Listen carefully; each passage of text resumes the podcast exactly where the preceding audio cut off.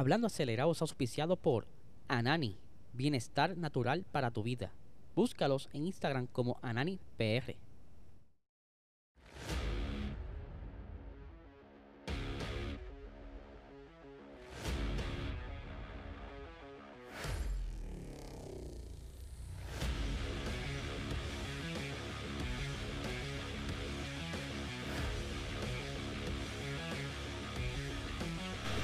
Saludos amigos fiebre, bienvenidos a todos a otra edición más de Hablando Acelerable. Hable Ya hoy es miércoles, tenemos episodio de Box Talk a las 8 y 30 de la noche. No se pueden perder por este canal de YouTube. Les recuerdo que se suscriban a este canal, dale like, dale a la campanita. Queremos llegar a los mil suscriptores. Yo sé que ustedes pueden ayudarnos con eso y cuento con ustedes. Por supuesto, este podcast es auspiciado por Anani, el mejor canal medicinal que hay ahora mismo en el mercado. Si quieres liberarte del estrés, la ansiedad los dolores, tener la piel bien bonita, dormir bien, todas esas cositas que tú quieres, mira, que te hace sentir mejor.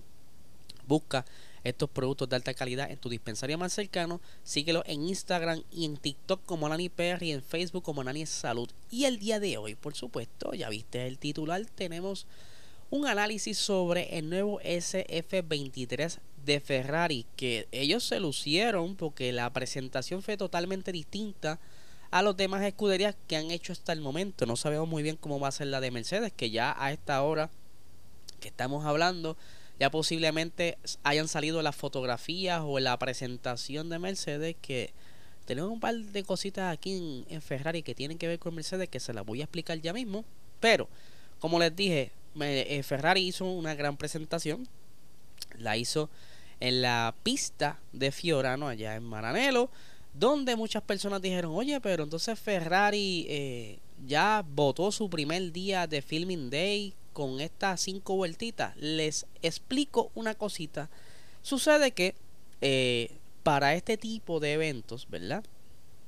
Ellos, eh, hay un artículo que lo ayuda y es el artículo, lo tengo por aquí, el artículo 10.5, la cual, eh, si estás haciendo un evento para fanaticada, presentación como la estuvieron haciendo ellos, tú puedes dar un total de 15 kilómetros, que eso equivale a 5 vueltitas. Es por eso que Carlos Sainz y Charles Leclerc se estaban peleando quién iba a dar más vueltas.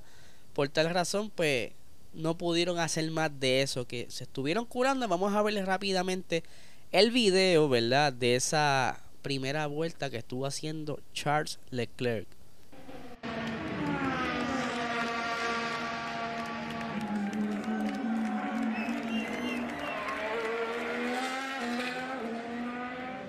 Percival, how is the car? You like it? Hello, mate. Can I do one more lap? No, no, no. Box, box, box, box, box. It's my turn. It's my turn. Yeah. Uh, it feels good. I think I think we are starting well because I'm pretty sure we are the fastest on track, so that's a good sign already. But everything feels good, mate. You're P- P1 for the moment. P1, baby.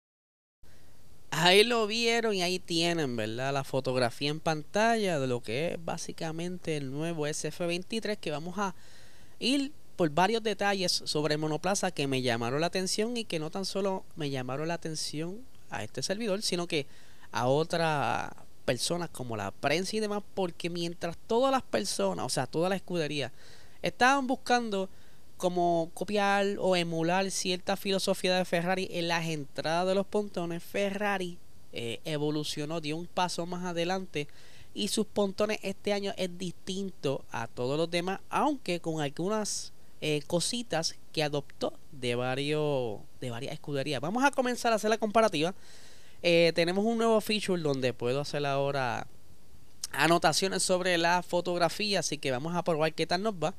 Aquí estamos viendo la comparación del SF75, que es el de arriba, versus el SF23 de este año.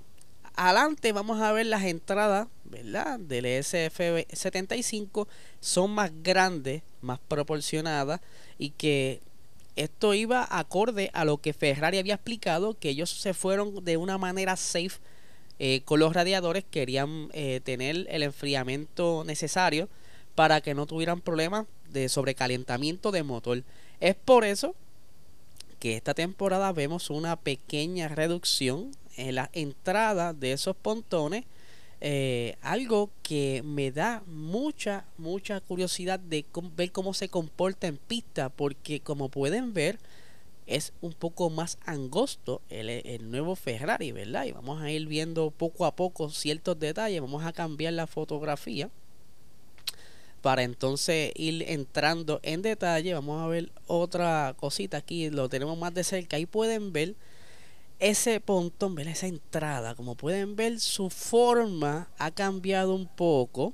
Es un poquito más pronunciada. Y algo que noté es que eh, tiene como la, la, entrada comienza más adelante y no pareja como antes.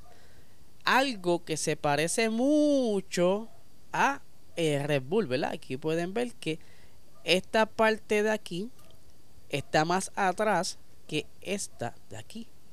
¿Ven qué curioso? Y como pueden ver es un poco más eh, fina eh, o más angosta esa entrada. ¿Qué otra cosa se puede apreciar aquí? Aunque no mucho, aquí específicamente tiene una entrada de aire.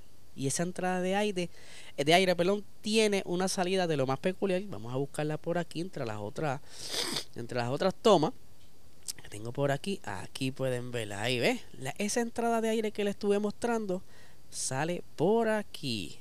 Algo bastante peculiar. Eh, se ve de lo más cool. O sea, Ferrari sigue innovando en lo que es eh, la parte aerodinámica y que eh, como pueden ver también han buscado la manera de recoger un poco esos pontones, ya que, como he mencionado en episodios anteriores, ellos están buscando la manera de, reducir el espacio, ya que no necesitan tanto enfriamiento. Vamos a cambiar esto aquí para entonces comparar esos sidepods, ¿verdad? Verlo distinto. Y como pueden ver también, el de arriba es el SF75 y el de abajo es el SF23. Como pueden ver, ha reducido su tiene par de, de libras menos en material, por decirlo así. Ven como antes venía más recto, ¿verdad? Aquí lo estoy señalando un poquito. Ven ese, ese filo del, del pontón donde inicia, pero véanlo acá abajo, como entonces va creando esa cintura, algo similar a Red Bull. ¿Sabes que Red Bull tiene eh, la, la, la manera en que ellos juegan? con el pontón es como creando algo tipo flecha, lo que le llaman la cintura dama, mientras que, ¿verdad? Eh, eh, otros escuderías están como que jugando con este estilo también. Y se ve de lo más curioso y vemos como ellos han reemplazado la parte de pintura con parte carbon fiber. Como les dije, el color negro va a predominar mucho en los monoplazas esta temporada. Vamos a ver otras cositas bien interesantes. Aquí tenemos desde la vista aérea, desde la parte de atrás del monoplaza. Como todavía ellos continúan con ese diseño donde se puede ver esa parte eh, pronunciada de los pontones que es como una cuneta, eh, esa parte hundida, ¿verdad?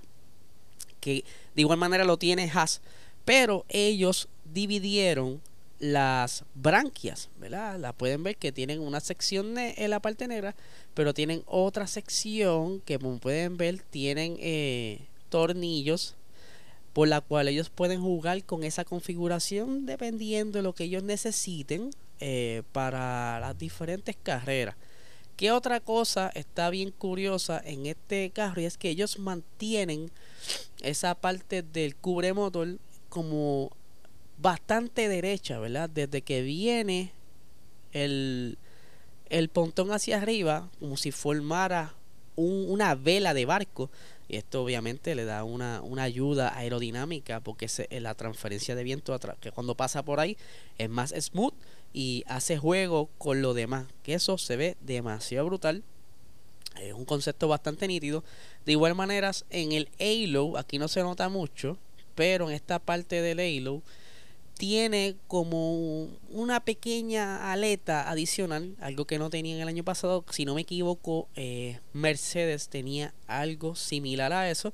Y de igual manera vemos los retrovisores que son un poquito más grandes, es parte de la nueva, eh, nueva reglamento, como también el sistema de eh, suspensiones en la parte de atrás pull rods y la parte delantera push rods, algo que normalmente ya estaban utilizando. Vamos a ver qué otras cositas tenemos por aquí. Hoy me boté aquí con lo, con lo técnico. Vamos a ver acá, ya aquí discutimos esto. Vamos a ver acá, oh, bien importante que quiero comparar y, vuelvo a retomar esta fotografía porque, a ver si puedo eh, borrar eso que señale ahí. Ah, anyway. Ya vimos los iPods, pero ahora quiero ver el alerón delantero, ¿verdad? Como pueden ver, eh, el SF75, que es el de arriba, su trompa terminaba sobre el primer plano. Para los que no entiendan, la, la, la primera parte del front wing, ¿verdad? que se la estoy señalando aquí la, en la fotografía del SF75, eso que estamos viendo esto se llama el primer plano. Ya la segunda línea es el segundo plano. ¿Qué sucede?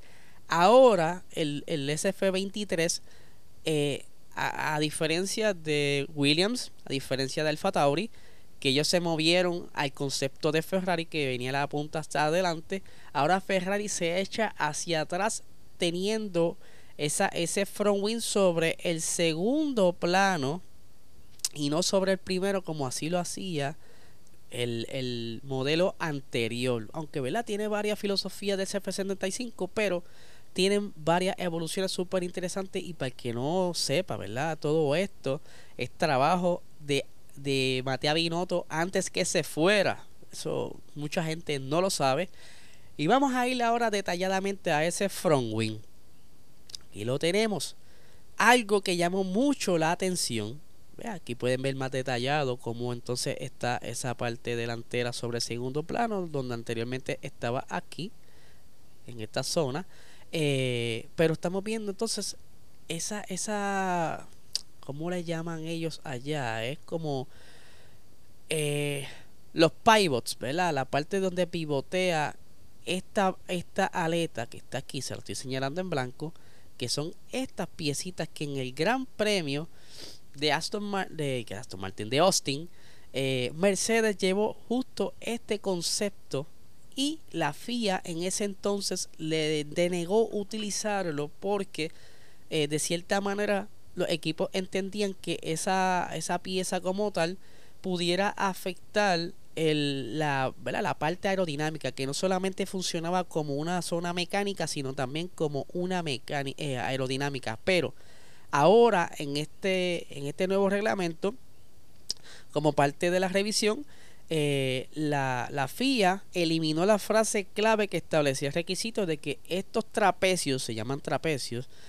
tuvieran la, la parte principalmente, entre comillas, esa parte, por razones mecánicas o estructurales o de medición. O sea que al parafrasear ese, ese reglamento ahora es permitido este tipo de trapecio eh, en la escudería. O sea, Ferrari es el primero que vemos con este diseño. Posiblemente los demás escuderías estén copiando esto. Así que todo esto me llama mucho la atención. De igual manera, ellos rediseñaron la parte de esta aleta aquí en el endplate le dieron una revisión, de verdad que el carro se ve bastante agresivo, algo que de igual manera que el año pasado eh, nos llama mucho la atención y que posiblemente sea un contender a, victorias, eh, quizás también a, a podios eh, o cualquier otro tema cerca de la lucha.